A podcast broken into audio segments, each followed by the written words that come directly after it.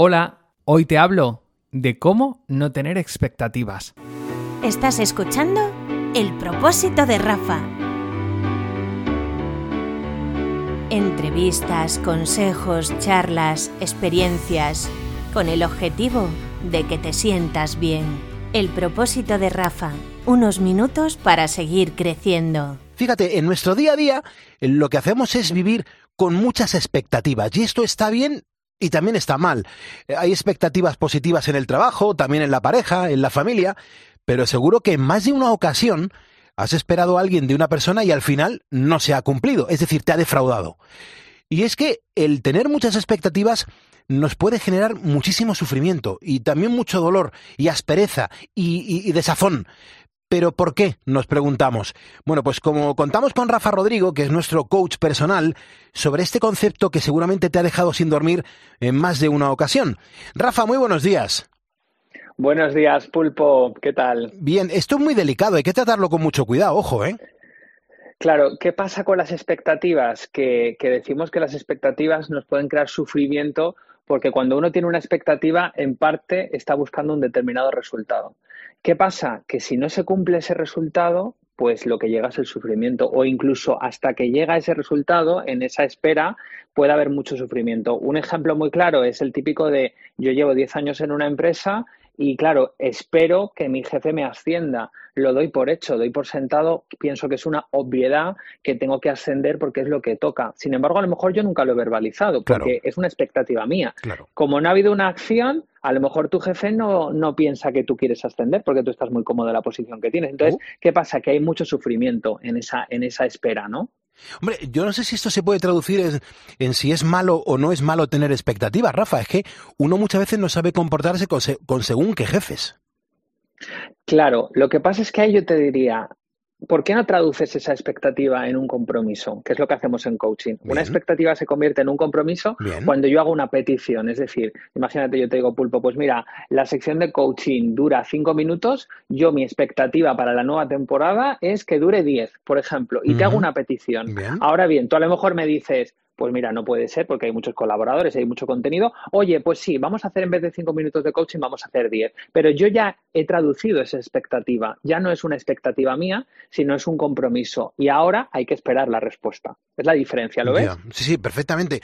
Hombre, también está muy bien y es lógico que, un ejecutivo, pues cuando tú le estás pidiendo más, también te diga, bueno, ¿y tú a qué te comprometes? ¿Qué me vas a dar a cambio?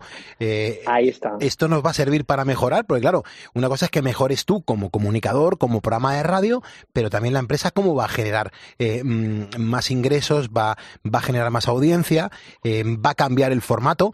Eh, es un ten con ten.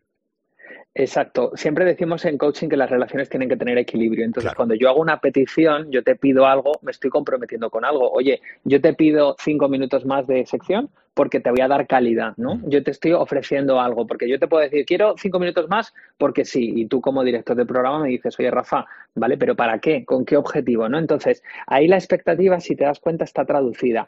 Fíjate qué ha pasado contigo si tú tienes la expectativa de ser el programa más escuchado de las madrugadas y no se llega a cumplir ese resultado, hay mucha frustración en medio. Sin embargo, si no tienes la expectativa del resultado, sino que tienes simplemente la expectativa de hacer un buen programa, ocurre que eres líder en el EGM y enhorabuena por ello, por cierto. Muchas gracias.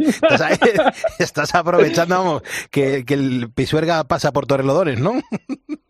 No, pero fíjate la importancia de esto que acaba de pasarte a ti en la radio, este resultado llega del trabajo. Si tú tienes una expectativa en tenemos que llegar a este resultado, poner el foco en ese resultado, si no llega por lo que sea, porque hay muchos otros, eh, hay otros muchos elementos que juegan a favor o en contra, si no llega a ese resultado, mm. no le damos el, el, no le damos, por así decirlo, el agradecimiento al trabajo. Sin embargo, si llega el resultado por el trabajo, no estás poniendo el foco solamente en el resultado, sino en el proceso. Y eso es lo importante. Las expectativas nos hacen perder el foco en el proceso. Es como el camino, como decía Antonio Machado, ¿no? Caminante en el camino se hace camino al andar. Si tú estás pensando en el camino de Santiago, en llegar a Santiago y te pierdes todo el camino que hay de por medio, al final, ¿de qué te sirve? De poco.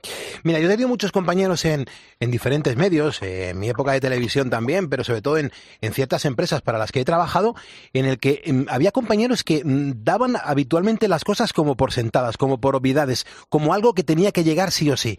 Y claro, eh, se producían situaciones muy complicadas porque ese momento no llegaba nunca y había gente que se había quedado en la calle. Claro, porque esa es otra de las grandes cosas, lo acabas de decir tú, no dar nada por obvio y no dar las cosas por sentadas. Y esto pasa mucho en las relaciones de pareja. Tú estás conociendo a una persona que te gusta y entonces llega un momento en el que hay que tener esa conversación de, oye, ¿y qué pasa con esto? Tú a lo mejor das por sentado que la cosa va hacia un lado, pero a lo mejor la otra persona tiene otra interpretación, porque como en coaching decimos, no existe la realidad, solo la interpretación que nosotros hacemos de ella. Por lo tanto, decimos, no hay nada obvio. Hay momentos en los que hay que hablar para decir, oye, ¿esto qué nombre tiene? Pues somos amigos o somos pareja o somos, no sé, lo que quiera ser, pero ¿qué nombre tiene? ¿Por qué? Porque si no, vivimos continuamente en la expectativa y esa expectativa genera mucho sufrimiento. Cuando tú a alguien le dices, te quiero, esperando que te devuelva un te quiero, ya tienes una expectativa. Esto que has escuchado pertenece a un extracto de radio, pero si quieres más información, aprendizajes o píldoras gratuitas, presta atención.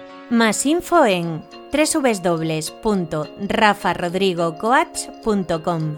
Espero que este podcast te haya servido y ya sabes, puedes compartirlo con quien tú quieras. Por cierto, como siempre digo, si no puedes cambiar una situación, cambia tú y todo cambiará.